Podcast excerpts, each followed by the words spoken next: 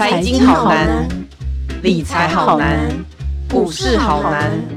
不难，你想知道的全都在白话财经。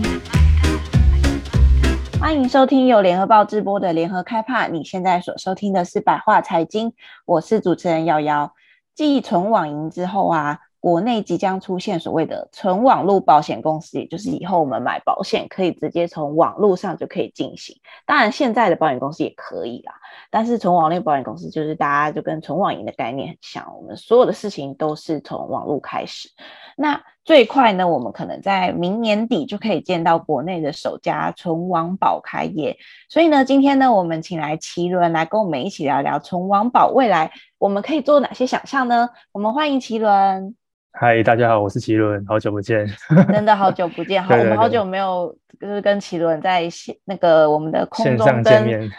听众们相 会这样子，对，没错，嗯，哎，奇伦想问一下哦，因为纯网保嘛，我们纯网络保险公司，我们待会就简称纯网保，这样大家比较比较快可以找，我们不用一直喊很多的字这样子，就是纯网保出来，对啊，它出来之后。可不可以给我？它到底会有什么创新的保险呢？我觉得这是大家最好奇的。因为如果说它只是跟现在的保险公司一样，嗯、比如说跟现在的寿险一样，或是跟现在的车险一模一样，嗯、那大家就会觉得说，那我为什么？因为现在网络，我们很多民众在网络上。呃，都会去投保那个车险啊，嗯、我们不一定就会去找业务员。我们很多车险就是网络上按一按，或是旅平险，旅平险大家应该很熟悉，就是你上飞机前在网络上点一点，点一点，你就可以投保到旅平险这些。所以其实现行的保险业其实已经网络投保非常的盛行，但是从网络保险公司到底它可以做哪些，让我们可以想象出来哪些有一些创新的保险可以让我们哎觉得哎很有趣，然后。呃，会让我们可以透过网络点一点就可以投保的呢？嗯，呃，因为像刚瑶瑶你讲的那些车险啊，嗯、或是旅平险什么，这些就是现行的产险，在网网投就是网络投保就可以卖了嘛。对，就是它比、嗯、就是比较已经是还蛮成熟的商品了。嗯，对。可是因为纯网保这一这一个新的概念啊，它其实是有一个框架，嗯、就是说金管会它其实有一个。例如说申请的一个条件限制，对，嗯，那它里面有一项是我觉得比较重要的是，它会要求说要有创新的保单啊，嗯，就就是说，嗯、呃，例如说创新的形态、嗯，要有创新的形态，像过去你你刚刚提到的车险啊，嗯、或是像那个呃旅平险，这就可能要去做一些改良，或是或是要有创新的成分在里面，嗯，我就像之前比较大家常提到有一个是 UBI 车险嘛，那就是对。类似的概念这样子。对，那就是说车险以后不是，嗯、呃，简单来讲，就是说车险以后不是，因为我们现在很很多人投保车险都会是一年期或两年期，对对对，嗯，就未来可能是用天数来算，因为有些人开车不见得每天开啊，因为很多假日车手啊，就是平常出去停车不开，对，很不方便，然后公司如果没配车位什么，嗯、然后很多像我很多朋友就是买车了，但是都没在开，就等于是假日才开，那他其实如果呃，一整年都有买保险，他其实不划算，所以有一些有一些产险其实也在开始在推一些假日的保单啊，或者什么，就是它比较碎片化一点。哦，这种很有趣，对，我觉得这种就会比较实际一点，嗯、对啊。然后像呃这一次存亡保在做申请的条件里面，就会有一些就是创新的一个应该算条件啦，不能说限制这样。然后就里面就会。比较讲究，呃，比较针对在碎片化的商品上面，嗯，嗯哦，那就可以，嗯，有跟那个之前的产险的网络投保就会有一一定的区别啦。那，嗯，国外如果说是要讲创新案例的话，国外其实已经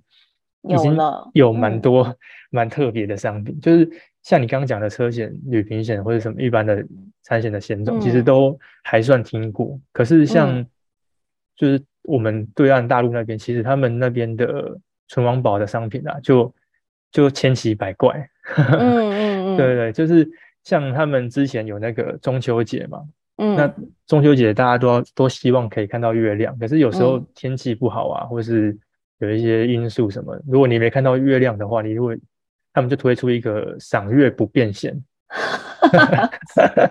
就是我们我们不是有旅游旅游不变险吗？嗯，嗯，对，然后他们是他如果因为下雨导致看不到月亮，对，天候不佳就如果看不到月亮，你可以获得理赔，就是蛮蛮特别的，就一一种创新啊。嗯，哦，然后或者是像是有一有一种就是在那个夏天的时候，嗯，天气太热嘛，那他他们有推一个高温险，就是哦，如果你中暑的话就理赔，就是他他他其实不用中暑，就是气温达到三十，气温达到三十七度，然后累计超过。他们就是合约上面的天数，然后你可以按按日获得理赔，就是超过几天或者对对对，这个好酷哦！就他们会有一些很很妙的商品，对啊，然后嗯，还有一些是像什么过年过节啊，他们那边还是有在放鞭炮嘛，那他们就有针对那种青少年儿童推出一个鞭炮险，就你被鞭炮炸到啊，对对对对。就会有实用哎，嗯，就比较实用一点，然后也也比较特殊啦。但是它不是那种就是我们大家一般认知的那种大型的险种，它就是那种小小的，针对某个事件或是某一个呃期间的某个东西这样子去做去做投保这样子。嗯嗯，就比较有想象空间啦，因为呃过去保险就可能比较大家常见那些。对啊，嗯嗯，那那这些这些商品推出来之后，可能应该会会是一个新的话题，怎么讲？一个话题，对对对对，嗯、没错、嗯，没错没错。而且因为它讲求的是、嗯、呃网络上的进行嘛，所以就是我们可能以前我们可能就是还要比如说。呃，去跟保险公司，呃，网络上点完之后，我们还要跟保险公司确认，然后我们的理赔可能还是要亲自送文件，对不对？对，对。因为像大家这次有投保防疫险，就会非常清楚。嗯、如果有人投保防疫险，然后要申请理赔的时候，我们虽然是网络上投保防疫险，但是最后在理赔的时候，却一直不断的要用挂号、用邮寄什么之类的，就是要亲自拿、那个，对，要亲送，对，嗯、对，就是有点跟。呃，还是现还是走传统保险公司的的路线这样子，但是纯网保就是不管是我们从投保端，还有我们从理赔端，全部都是线上完成。我觉得这个也算是一个蛮大的工程了，对不对？对啊，算是算是一个比较比较大的突破。不过就是呃，应该说可以这样子方便啊，但是说后面要怎么去做一些配套啊，或者是怎么因应，应该是一个蛮大的。就是一个挑战，我觉得，嗯嗯，对，所以这次金管会在、嗯、呃，在就是在他们要在审核的过程中，其实他们他们是希望是保险公司，或者是甚至是一家金控，反正就是你有一些呃保险事业体的金控或者是保险公司，嗯、他去跟新创业者合作来成立纯网保，意思就是说，嗯、他他们要的目的是要国内的保险事业要去做一些创新改良。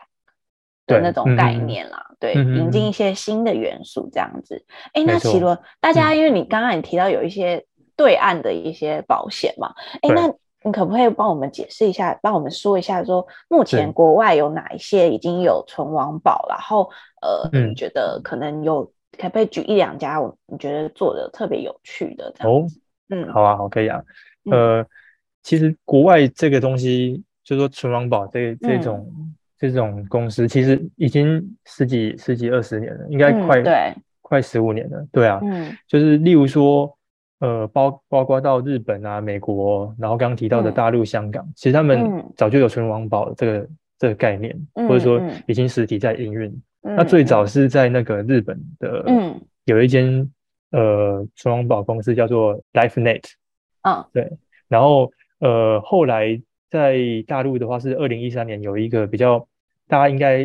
多多少少会听过的，就是叫做呃众安保险。嗯嗯嗯，对，众安。然后后来还有一些像是美国的那个股神巴菲特，他有旗下投资，对，投资一个汽车保险，叫做 Geico 吧，应该是 Geico。对，然后呃还有香港的保泰啊、安我，跟有一个是 One Degree。嗯嗯，其实国外的纯网保公司是还蛮多的。那如果要参考他们的，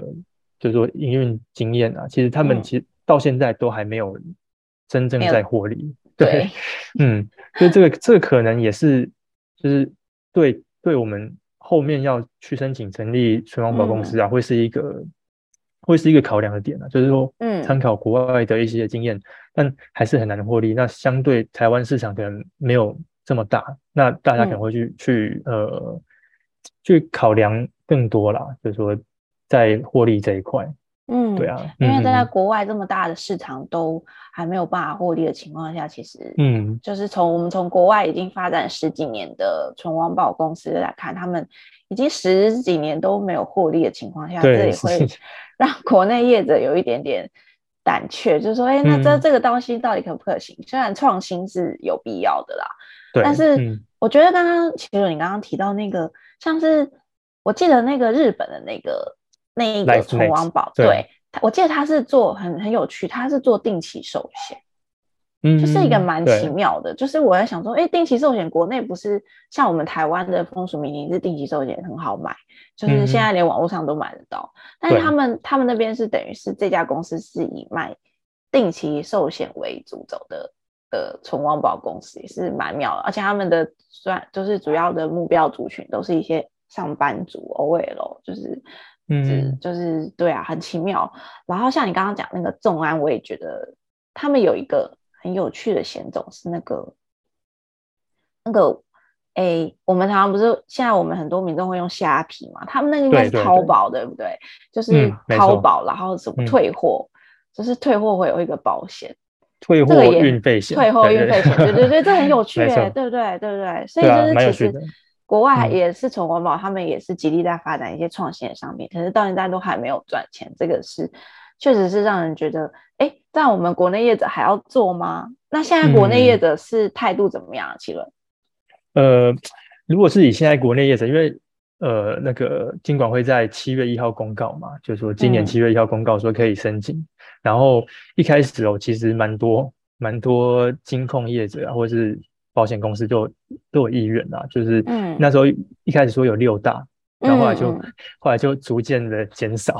然后现在就剩下两家，呃，一家是那个中信中信金控，嗯、然后另外一家就是安联人寿。嗯、那安联人寿是外商，那他们、嗯、呃本身在德国就是产险起家的，所以他们对做存王保呃就是做存王保里面的产险，他们其实是有一定的经验，嗯、哦，在国外的经验这样子，嗯、那他们。再加上国外，他呃，在国内台湾这边，他们没有产险公司，所以他们这次就是想要可能借这个机会进军到产险市场。嗯，对对。那中信的话，就是有听说是有跟另外一间呃叫做麻布哎什么啊麻布记账啊对麻布记账对，有跟麻布记账合呃他们会合作，然后呃透过对方那边的会员数其实还蛮多的，然后就是。可能第一波应该可以冲冲一波那个用户数这样子，嗯嗯、就是他们呃目前就是这两家公司比较有有兴趣来申请存亡保，然后都是以产险为主，嗯、对啊，嗯，目前状况是这样。为什么？为什么就是之前那些业者后来为什么都没有兴趣啊？我之前的业者，因为像呃前一阵子比较。大家应该看到新闻，就是富邦有在法法说上面有讲啊，就是他们就觉得说，目前他们就后来改变态度，对，改变态度，就判断就觉得说，目前来讲应该是认为是没有那个获利空间或什么，还是要继续观察。嗯、那其实有些保险业者是分析说，呃，大家会态度转趋观望，其实有一个原因，就像我们前头 私下聊天有聊到，就是呃前一阵子的那个。防疫保单的问题，对防疫险的问题。嗯、那现在他们很多人都说已经一个头两个大了。那对，尤尤其是很多产险公司真的是理赔压力或者说财务压力已经是、嗯、对，那已经要增资了。嗯、所以现在基本上是没有余力去想要去做这个申请或是演绎。对，嗯，对啊，对啊，对啊。然后而且再加上他们有评估到纯王宝的商品啊，如果说真的要做创新的话，这部分一对一些。比较小型的产险业者，他们也不会，嗯、他们也觉得说这，这这会是需要一些资金或是经费去，嗯，去投入，嗯、对、哦，所以他们，嗯，他们也不会觉得说是一件很简单的事情。然后，嗯，我还有听说一些小型的产险业者啊，他们有在说，像这次规定说，存亡宝要跟金融。科技业者，对对，或是说金融业要合资，对，要合资。那这个部分的话，可能就会变成是小型产险业者要找到一个呃适合他们的新创公司，其实也有一定的难度。对啊，对，没错。所以最后变成就是只能是金控或是大型的外商会比较有这个条件，比较有这个能耐。嗯，对对对，对啊，嗯、那这这是比较大家会提到的两个点啊。然后最后一个点是，也有人提到说，嗯、因为这个产品要创新嘛，所以嗯呃，可能国内的那个。市市场的人口人口基数其实还不够多，对啊，所以要怎么样获利，其实他们也会去蛮，这也是他们蛮大考量的重点，对，嗯嗯，没错，因为就像我们刚刚讲的嘛，你看国外这么大市场，像美国还有日本。对，还有中国大陆，嗯、他们人口这么多，但是他们他们都还没有赚钱，所以这、啊、尤其是台湾人口这么小的情况下，其实是非常的，就是大家会非常担忧啦，嗯、到底能不能赚钱呢？而且我还有听到一个是说，嗯嗯，就是有一些业者可能对于主管机关的的的的看法有一点点。担忧是说，呃，主管机关并没有承诺他们就是在创新的新保单推出的时候，可以快速的让他们核核准通过，就是他们等于要就跟传统的保险公司一样，我们现行传统的保险公司是，我每推一个创新的保单，我就得先送金管会审核，然后金管会花好长一段时间审核之后，然后才会说好，你可以过了，然后过了之后，其他家才可以开始做。这一类的保单，当然其他家才可以跟进，然后才可以继续开始来做。但是呢，他们就会认为说，你存网保不可以这样子做嘛？这样子我们我们的效率会差很多。对啊，比如说我现在还是推一张新的保单，然后比如说像我们刚刚讲的那个中秋险，有没有？啊，你你送进去，然后等找那个可能等中秋节过，然后才送出来。那等于说明 等于说明年才可以中秋节才可以用 到，对不对？就是它那个效率会有差。对，所以这是业者非常非常担心的。然后加上就是说，你到底那个创新性，保你要保险公司可能他们也担心说，主管机关会不会态度过于保守，而不让过于创新的保单出来。没错，这都是一些考量的重点啊。嗯，没错没错，尤其是刚刚奇伦有提到防疫险的问题。嗯嗯嗯，对，其实防疫险当初在台国内也算是创新的保单喽，因为。国外其实也有一些呃国家有防疫险嘛，可是台湾也是在这几年才有防疫险这个东西。可是对这样子创新的保单下，然后可是我们受到了政策的影响，导致出现了很多乱象，这也是让业者非常非常担心说，说那如果我从网络保险公司推一个创新的保单，然后你政策进来干扰的话，那我会不会也呃出现一个很巨额的？大赔理赔压力啊，对啊，对啊，对啊，这是非常让人担忧的。嗯、所以麒麟，我们、嗯、其实我们刚刚从前面讲到现在，就是纯网银，国内的纯网银现在出现三家，这三家呢，到现在大概已经快三年，两年多，也都还没有任何的赚钱。那在存网保台湾，你认为说业者他们会觉得大概要多久才有可能呃出现一些成绩呢、嗯？哦，这个就因为我们前面有讲嘛，就是。嗯有讲到存网保跟网络投保的差别，嗯，那其实我们回过头来看网络投保啊，嗯，因为目前来看哦，呃，嗯、整体的产险的网就讲产险就好，因为现在大家想玩的是纯网产嘛，纯网络产险，那产险的网络投保比例啊，现在也才一趴，就是等于说一百张保单只有、哦、这么少哦，对，那呃一趴里面，其中又有九成是强制车险。嗯就是政府规定每年都要、嗯、每年都要投保的，对对对对，那等于就是说一趴里面的九成是强制险，其他的都就是都、就是一些杂鱼来乱买的，嗯、或 者所以有可能是就是宠物险啊，哎，宠物险啊什么，就一些比较奇怪的商品。嗯、对，嗯、那所以你看现在这个投保比例啊，如果说要把存亡产的，呃，应该说存亡保的这个。的方式，然后用网络投保的这个模式去算的话，其实它它、嗯、要获利，其实是应该会有蛮长的一段时间要去努力的。嗯，对啊，嗯、因为这跟使用习惯有有有有有影响嘛。嗯，对啊，嗯嗯嗯，嗯所以目前来看，就是说除了车险之外，嗯，要用网络投保的诱因其实是还蛮小的。嗯，所以对啊，所以就有一些产险业者已经私下在预期说，可能存网保要要有成绩出来，可能要再过十年啊。所以，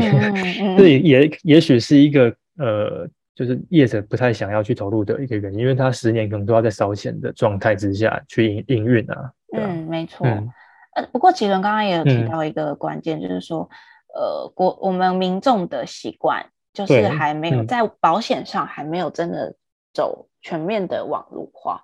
其实我觉得这个、嗯、这个也是一个还蛮有趣的的方向，是说，呃，其实主要也卡在主管机关那边。哎，我这样会不会一直讲一讲，然后今晚会就来骂我？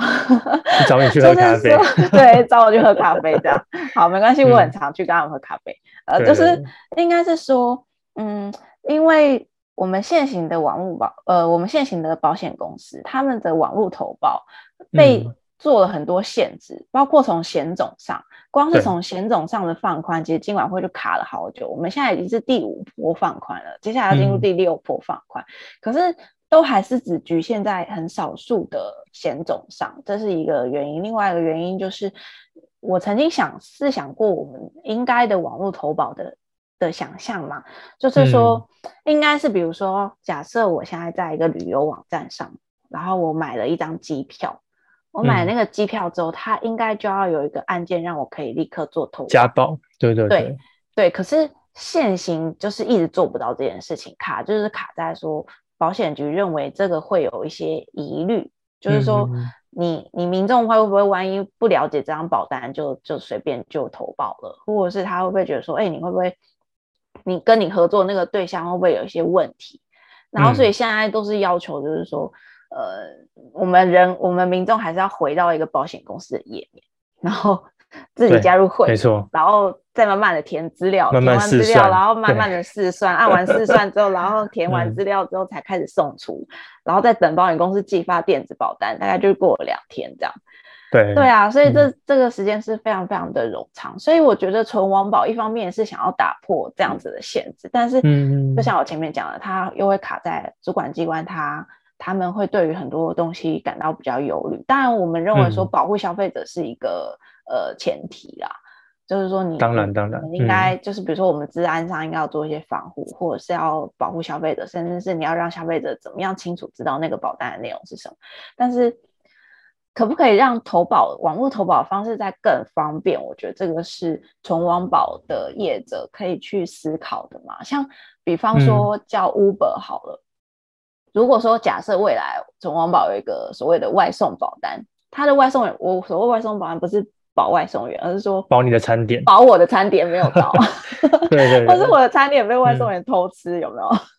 对啊，我就可以比如说付个十块嘛，十块二十块嘛，嗯、然后假设我的餐点没有到，或者是我的餐点被外送员偷吃掉，因为现在我们常常看到外送不是有很多那个案例嘛，就是外送员偷吃薯条少了一半什么的，对，薯条少了一半，然后可乐少一杯，错可是可乐直接变一半这样，嗯、然后就是那种这种情况，或者是哎。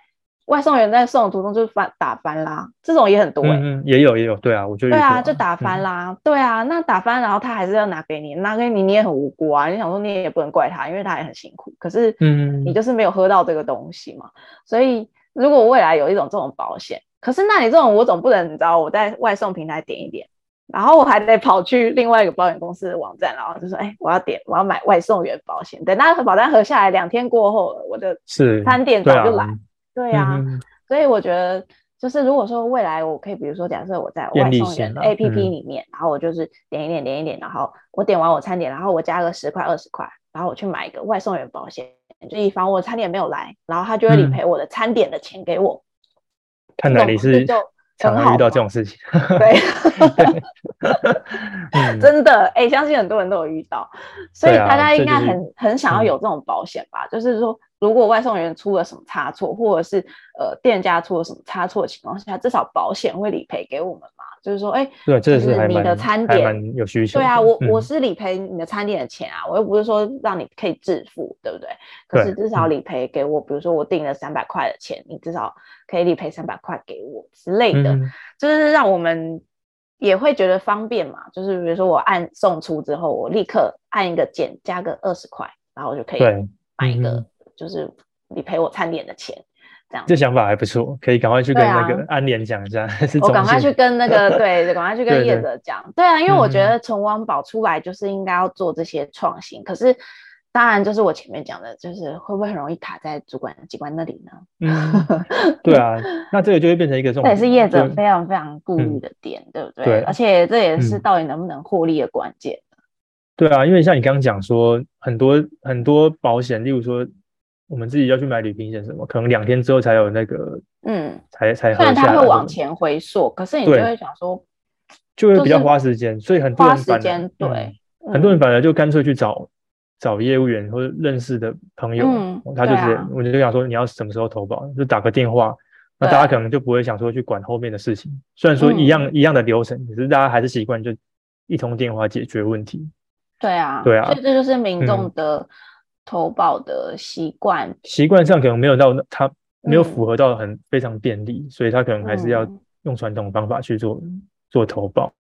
对啊，对啊，嗯嗯嗯，所以其实我觉得这个是目前网络投保的问题。如果说你从网保走的方式还是走以前网络投保的那一套老路的话，其实就他当然就不太可能真的。就像奇伦你说，有系列的可能估至少要十年，嗯，我甚至觉得他可能都没有办法活，都不会。对，对啊，对啊。如果他是走那种方式，啊，对这个我觉得值得大家去观察。嗯，就是说，如果真的有一家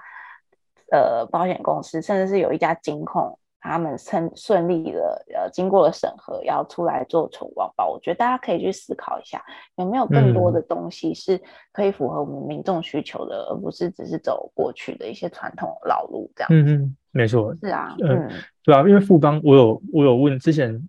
呃，有一段时间也是刚宠物网保要出来的时候，那那时候我就写到这、嗯、这个新闻的，嗯，然后我就问富邦他们那边的主管，那他们是说，嗯、其实。其实会不会买单，还是要看客户需求啦。对啊，就是说，对啊，因为像现在这些碎片化商品，其实